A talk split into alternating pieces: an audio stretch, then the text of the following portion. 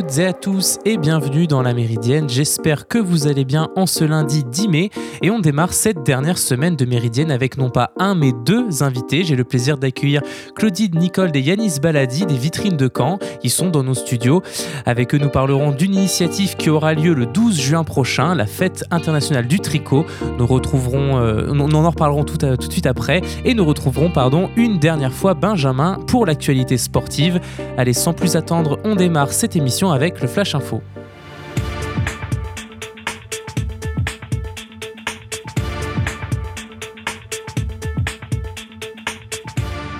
Et on commence à Strasbourg où Emmanuel Macron plaide pour une Europe plus agile. Le chef de l'État s'est prononcé hier en faveur d'une Union européenne décidant plus vite et plus fort à l'occasion du lancement de la conférence sur l'avenir de l'Europe, une vaste consultation citoyenne. Notre démocratie européenne est une démocratie de compromis, d'équilibre, ce qui est une vertu que nous devons protéger, mais c'est aussi une faiblesse quand elle s'étouffe dans ses propres procédures, a-t-il reconnu alors que l'Union européenne a été vivement critiquée pour sa gestion de la crise sanitaire. La consultation démocratique lancée hier prévoit la création d'une plateforme en ligne qui doit permettre aux citoyens européens de partager leur vision du futur de l'Europe. Elle doit s'étendre sur une année et rendre ses propositions au moment où la France assumera la présidence tournante de l'Union européenne. Mais ce projet suscite un enthousiasme mitigé sur le continent. En Europe du Nord et en Europe de l'Est notamment, le projet est considéré comme une corvée et certains le perçoivent surtout comme le projet personnel d'Emmanuel Macron visant à servir sa campagne électorale. En France, toujours, des dizaines de milliers de personnes sont ont été dans la rue pour le climat ce week-end. Selon les organisateurs, 115 000 personnes au total ont participé hier à 163 défilés à travers le pays, dont 56 000 à Paris, soit un peu plus que revendiqué lors du précédent mouvement fin mars. Ces manifestations qui avaient pour but de réclamer au pouvoir plus d'ambition écologique interviennent au moment même où la promesse présidentielle d'un référendum pour inscrire la protection du climat dans la Constitution semble avoir du plomb dans l'aile. Emmanuel Macron s'était engagé devant les membres de la Convention citoyenne pour le climat à, envoyer aux parlementaires leur proposition de modification de l'article 1er de la Constitution. Mais face aux réticences du Sénat, le journal du dimanche affirme que le président a renoncé au scrutin. L'Élysée a assuré que la modification constitutionnelle n'était en rien enterrée, sans évoquer toutefois de consultation populaire. Un référendum pourrait être un pari politique risqué pour Emmanuel Macron avant l'élection présidentielle de 2022. Il fait face aux critiques de ses opposants et des militants verts qui l'accusent de manquer d'ambition en matière de protection de l'environnement. On prend presque les mêmes et on recommence. Nouvelle tribune de militaires mécontents dans Valeurs Actuelles. Le magazine relaye une nouvelle fois le mécontentement d'une partie de l'armée. Après un premier texte controversé publié le 21 avril dont certains signataires sont menacés de sanctions, l'hebdomadaire a rendu public une nouvelle tribune de militaires pour la survie de notre pays, je mets des guillemets. À la différence du précédent texte, cette tribune publiée hier soir est cette fois lancée par des militaires en activité et ouverte aux signatures. Elle affichait ainsi plus de 835 000 signatures au compteur peu après 7h30 ce matin. Les auteurs en appellent à Emmanuel Macron pour revoir la politique de la France, notamment vis-à-vis de la délinquance et de l'islamisme. Aux États-Unis, le département de la justice des États-Unis hein, a informé trois journalistes ou ex-journalistes du Washington Post que la précédente administration, celle de Donald Trump bien évidemment, avait obtenu secrètement les relevés téléphoniques de leurs lignes personnelles et professionnelles couvrant une période de trois mois et demi en 2017. C'est ce qu'a annoncé le quotidien américain samedi. Ces trois reporters travaillaient alors sur les accusations d'ingérence russe dans l'élection présidentielle de 2016 et la proximité de certains proches de Trump avec des officiels russes. Le journal s'est dit profondément troublé par cette utilisation du pouvoir gouvernemental dans le but d'obtenir un accès aux communications des journalistes. C'est ce qu'a déclaré leur rédacteur en chef, Cameron Barr. Les tensions restent vives à Jérusalem-Est après les violents affrontements de ces derniers jours qui ont fait plus de 300 blessés. Dimanche, la justice israélienne a tenté d'apaiser le conflit en annonçant le report d'une audience clé prévue aujourd'hui sur le sort des familles palestiniennes menacées d'éviction par des colons israéliens dans le quartier de Sheikh Jarrah. Un dossier au cœur des manifestations qui ont engendré des heurts dans la ville sainte entre protestataires palestiniens et policiers israéliens. Malgré cela, de nouveaux affrontements ont opposé hier les forces de l'ordre à des manifestants dans plusieurs villes du pays. À Jérusalem, des Palestiniens ont notamment lancé des pierres et des bouteilles sur la police israélienne, qui a fait usage de balles en caoutchouc et de grenades assourdissantes, dispersant ensuite la foule avec un canon à eau putride. Selon le Times of Israel, au moins 25 personnes ont été blessées. À Haïfa, la police a dispersé des centaines de manifestants et arrêté 15 personnes.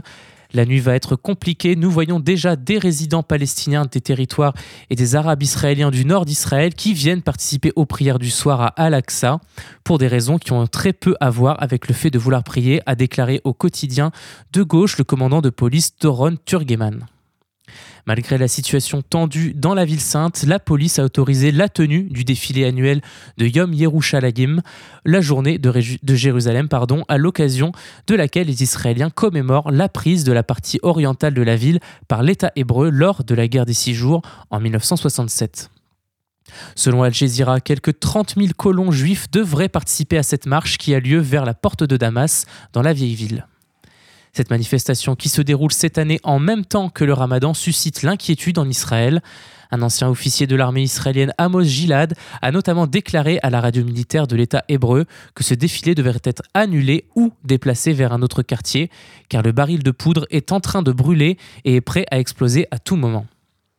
Tous les regards seront tournés vers la capitale aujourd'hui lors du, défilé, du traditionnel pardon, défilé de drapeaux, note le Jérusalem Post dans un éditorial. Cet événement est désormais tout sauf une célébration à cause des extrémistes qui l'utilisent pour harceler et provoquer délibérément les résidents musulmans, souligne le quotidien conservateur qui appelle, lui aussi, à ce que l'itinéraire du défilé soit modifié afin d'empêcher une escalade de la violence. Vous écoutez La Méridienne sur Radio Phoenix.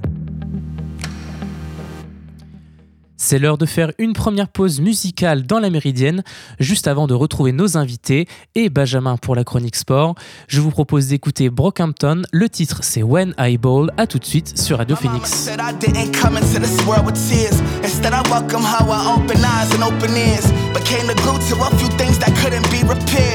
Saw future in each other, blending hope and fear. Some things you don't get to decide, it's just the fate you share. I used to try to hold the weight that she would need to bear. While Struck was going on vacation for a couple years.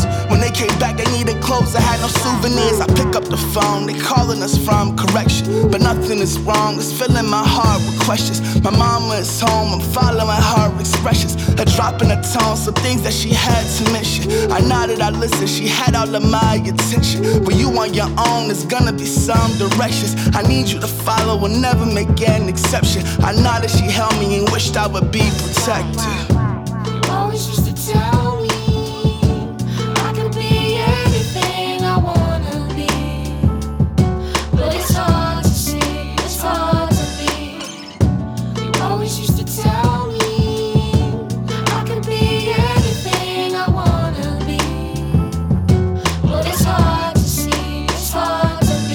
On my sucker free shit, since I was a fetus. Pulling up at the dock in a Mazda 626. And my dad was tripping bad, hit the gas like car chase. Light blue in the bag, mama getting labor pain. Drop my sister at the Bose, like house was 23. Sweat dripping down the face like river running free.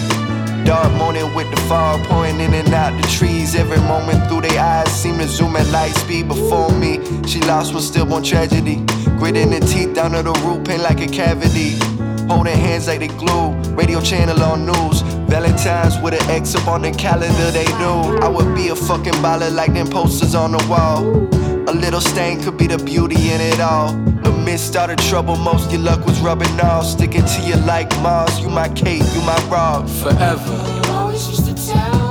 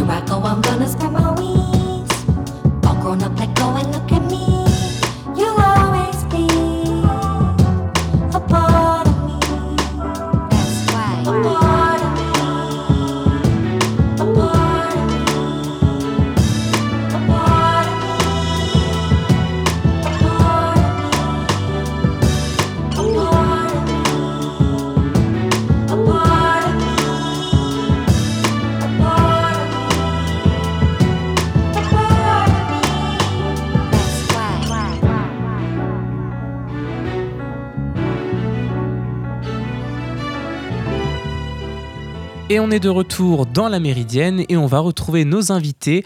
Il s'agit de Clotilde Nicole et Yanis Baladi qui travaillent tous deux aux vitrines de Caen. Bonjour à vous deux. Bonjour.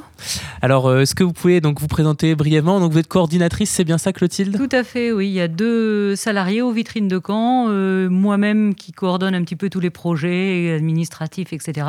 Et j'ai une collègue qui s'occupe plutôt des adhésions et de la promotion des chèques cadeaux.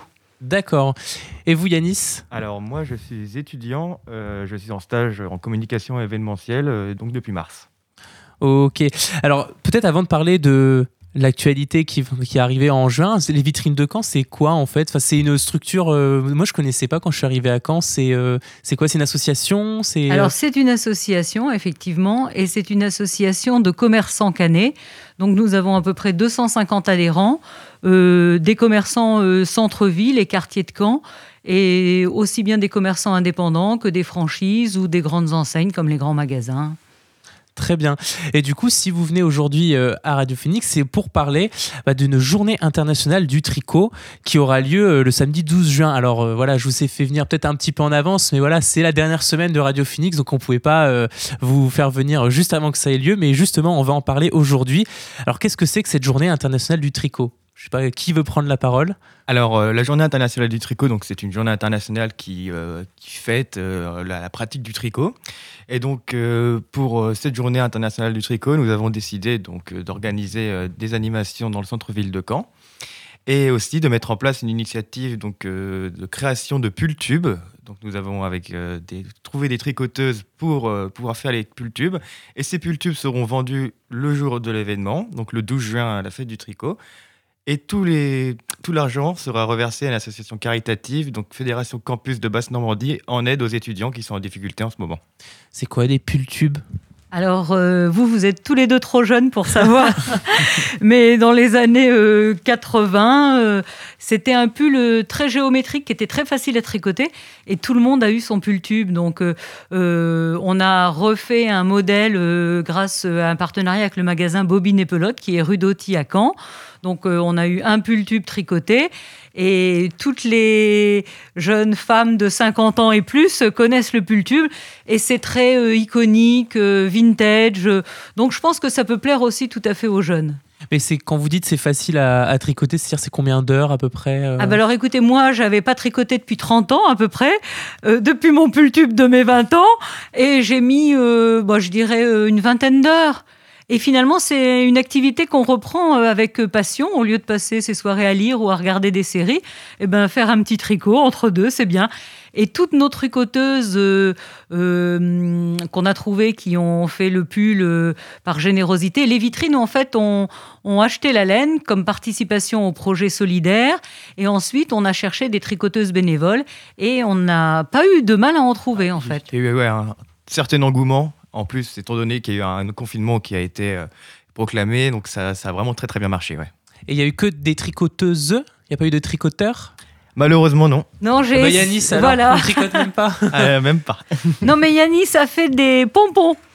Ah, des pompes. Alors, je veux bien que vous m'en parliez aussi. C'est c'est aussi, euh, ça fait partie également de la de la de l'initiative? Alors oui, enfin là les pompons qui ont été faits, ce sera un atelier, surtout pour euh, qui sera dédié aux enfants, donc avec la fabrication de pompons euh, a- avec une machine, donc c'est beaucoup plus simple. Et euh, donc oui, j'ai fabriqué plusieurs pompons euh, qui seront présentés euh, durant la fête du tricot. Et dans ce cadre-là, pour les pompons, on a aussi essayé de travailler avec les MJC Canaises. On a vraiment essayé de, de contacter aussi des EHPAD pour faire travailler ou pour motiver les gens à participer à cette fête du tricot. Alors cette année, euh, c'est la première année qu'on le fait à Caen, donc euh, il faut encore euh, que ça mûrisse, que ça se développe. Et on espère vraiment... on a quand même une MJC qui a vraiment bien joué le jeu et qui est en train de faire un tapis avec des pompons en mettant le nom de la MJC dessus, qui sera exposé également. Parce que c'est vraiment une, une activité euh, qui a, il y a beaucoup d'engouement autour de ça. Enfin, et puis la ville de Caen a déjà un petit peu œuvré à ça. Je pense à en janvier dernier, il me semble, sur les l'esplanade de des rives de l'Orne, on a aussi justement des EHPAD qui ont aidé voilà à tricoter, à faire euh, comment dire, à tapisser, si je puis dire, euh, des arbres, des pots, des choses comme ça. Ça vous a inspiré cette cette initiative ou pas? Alors euh, oui, ça peut être inspirant, mais c'est surtout, il y a, je pense, un engouement général qui est revenu pour tout ce qui est la pratique du tricot et tout ça. Avec les premiers confinements, donc pouvoir s'occuper chez soi. Donc euh, je pense que c'est surtout euh, un engouement général. Oui, et puis ce qu'on voulait aussi, surtout nous, c'était faire un tricot utile. Alors moi, j'adore hein, toutes les, les arbres couverts de tricot, euh, c'est très à la mode partout. Euh, mais nous, on voulait pas que le tricot après il soit perdu. Donc, on voulait vraiment euh, euh, faire quelque chose d'utile qu'on va pouvoir revendre en espérant en faire un petit bénéfice. Et grâce euh, à ce bénéfice, eh ben, le redonner euh, toute la somme qu'on va pouvoir récolter, le redonner pour l'association étudiante. Et justement, là, donc, euh, je suppose qu'il est un peu trop tard peut-être pour tricoter et pour euh, voilà donner de son temps et pour euh, créer des pulls tubes, choses comme ça. Mais comment on peut faire là, nous aujourd'hui, entre aujourd'hui et, le 12 juin, pour aider ces associations via cette initiative? Alors, je pense que effectivement, les pulls tubes, euh, cette année, on a fixé la limite à 50, donc on les a atteints. Par contre, euh, il nous reste un peu de laine, donc euh, on n'est pas contre euh, des personnes qui tricoteraient quelques écharpes. Et puis au contraire, là maintenant, on a un, un- un réseau, euh, j'appelle ça le gang des tricoteuses. Mais ce qu'on fait cette année, on va le refaire sous une autre forme l'année prochaine. Euh, Est-ce que ça sera un pull? Est-ce que ça sera euh, des couvertures? Donc en fait, toutes les bonnes volontés qui veulent euh, se positionner ou prendre contact avec nous sont vraiment les bienvenues. Et on essaiera même au cours de l'année, parce qu'on a fait notamment, euh, Yanis avait participé à quelques ateliers tricot. Euh, aux vitrines de Caen, on a un espace où en fait euh, quelques personnes sont venues tricoter ensemble en respectant les gestes barrières. Et c'est vrai que c'est quelque chose, on pourrait imaginer quel- créer quelque chose sur une année pour euh, la fête internationale de 2022 aussi. Donc c'est ouvert à tous. Ouais, L'appel est lancé. Euh, également, juste avant euh, la, la journée du 12 juin, vous proposez également, je crois, un, un jeu Facebook, c'est ça? Est-ce que Alors vous pouvez oui. nous en parler un petit peu? Alors, Yanis alors oui, c'est le, jeu Facebook avec les animaux qui sont faits en tricot, c'est ça? Animaux ou objets, en fait, tricot, canevas. Et en fait, euh, normalement, à partir du 1er juin jusqu'au 12, donc on va disposer dans 8-10 magasins ces animaux. Ils seront pris en photo, publiés sur le Facebook des vitrines de Caen. Et les gens vont nous répondre sur Facebook dans quelle vitrine ils ont trouvé l'animal. Et on fera un tirage au sort d'un gagnant. un calendrier de l'avant un petit Ah, peu. oui. euh, Oui, avec une petite récompense. D'accord. Bon, et la journée du 12 juin, du coup, alors j'ai entendu, euh, Yanis, tu vas faire un. Vous allez faire, pardon, je tutoie un peu facilement, euh, l'atelier pompon, c'est bien ça? Et euh, Clotilde, vous, vous allez préparer euh, donc euh, rassemblement des tricoteuses solidaires. Il y, a- il y aura quoi d'autre? Alors, euh, rassemblement des tricoteuses solidaires, l'exposition des pulls, ce qui n'est pas si facile parce que les pulls tubes, il faut pas qu'on les déforme pour euh, les vendre. Donc, on voudrait faire un peu une mise en scène autour de, de ces pulls tubes.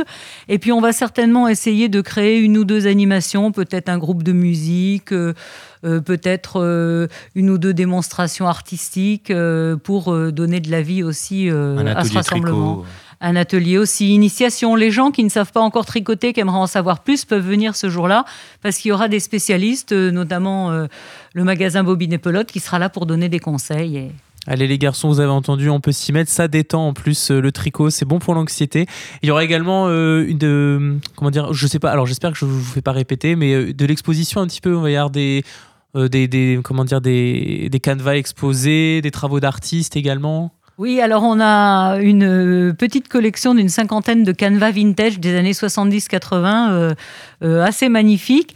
Mais pour l'instant, on n'a pas encore trouvé le, la façon de les montrer parce que c'est pas si évident euh, de faire des expositions à l'extérieur. Et puis tout ça, c'est aussi euh, bien entendu avec encore un point d'interrogation sur l'autorisation d'organiser cette manifestation qui aurait lieu autrement euh, boulevard Maréchal Leclerc, donc euh, entre le printemps, les galeries Lafayette, euh, dans tout ce secteur-là.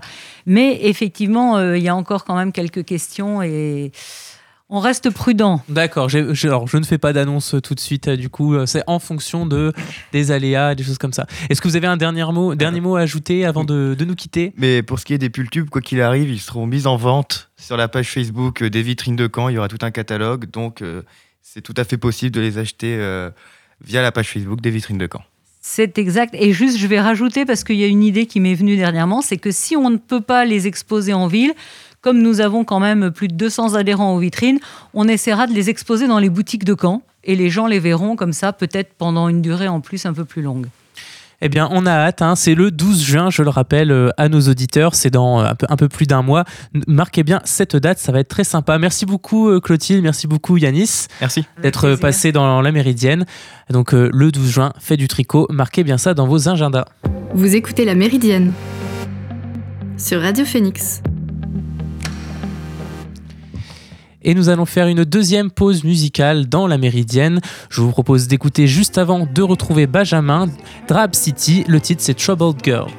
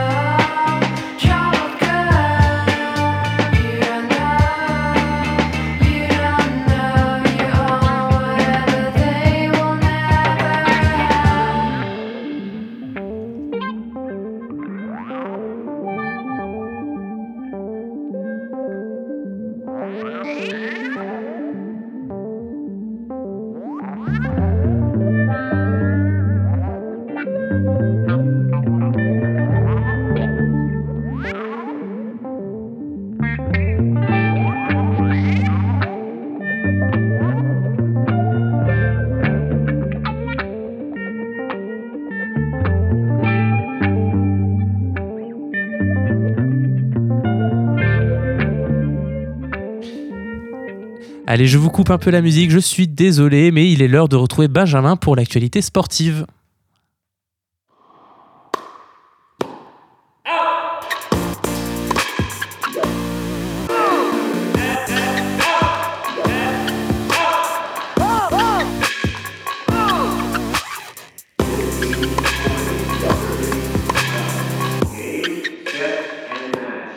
L'actualité sportive à Caen a été très mince ce week-end, mais a une nouvelle fois été triste. Seul le Stade Malherbe jouait dans une rencontre décisive pour son maintien à Toulouse.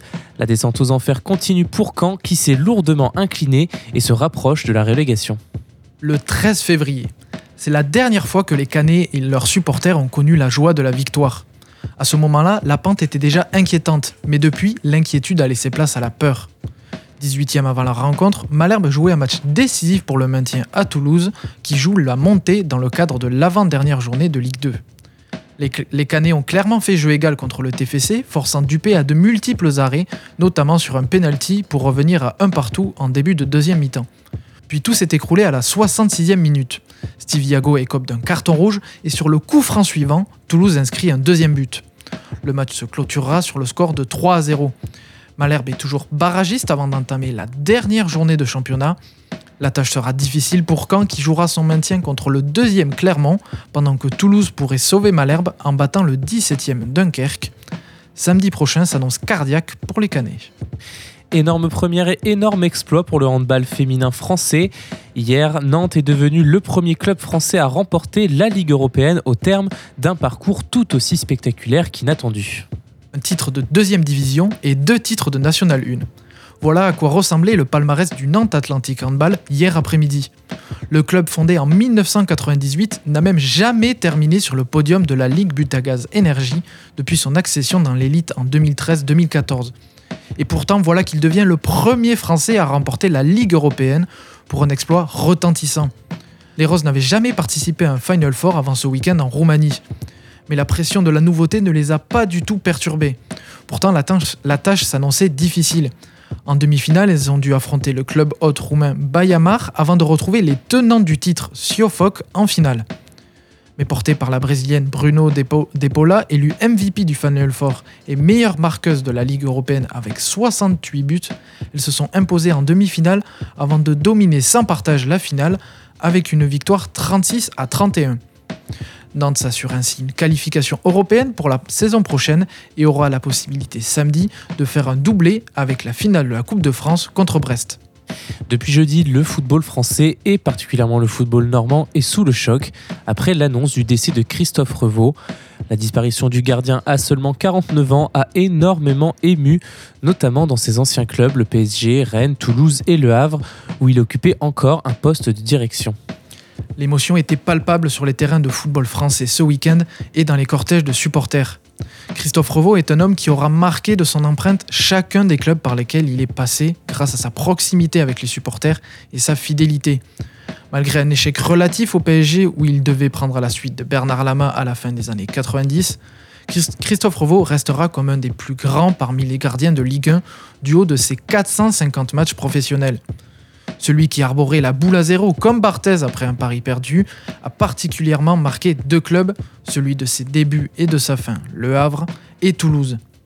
Le club de la Ville Rose a d'ailleurs renommé une de ses tribunes au nom de son gardien iconique. Un hommage fort mais logique au vu des efforts de Revaux durant sa carrière toulousaine. Le natif de Paris est resté au TFC malgré la rétrogradation du club en 3 division et est resté jusqu'à ce que le club retrouve une place stable dans l'élite du football français.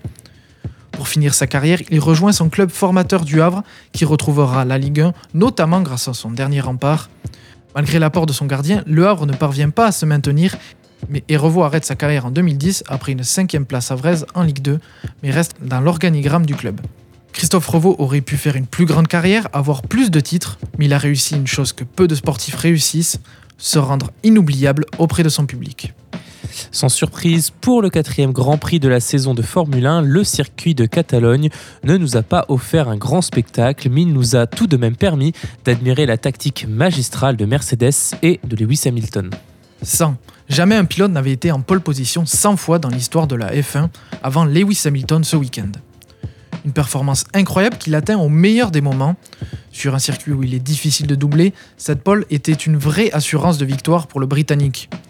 Mais auteur d'un mauvais départ, il perd la tête du Grand Prix de Catalogne pour la première fois depuis le 33e tour de l'édition 2018 au profit de Max Verstappen. Mais ce contretemps n'est que l'occasion pour le septuple champion du monde et Mercedes d'offrir un chef-d'œuvre tactique. Il pousse la Red Bull à s'arrêter lorsqu'il est dans la seconde. Gêné par le retardataire Mazepin, le Britannique ressort tout de même à plus de 5 secondes de Verstappen après son premier arrêt. Mais Hamilton revient une nouvelle fois pour une nouvelle bataille, quand au 43e tour, il surprend tout le monde et s'arrête de nouveau au stand. Red Bull se retrouve piégé et Verstappen ne peut plus s'arrêter au stand et doit essayer d'aller au bout avec ses pneus pour garder la première place et contrer le retour d'Hamilton qui reprend plus d'une seconde à chaque tour. Mais le retour inéluctable de la Mercedes arrive au 59e tour et dès la première tentative, Hamilton dépasse Verstappen et s'envole vers la victoire pour, pour clôturer un chef-d'œuvre tactique.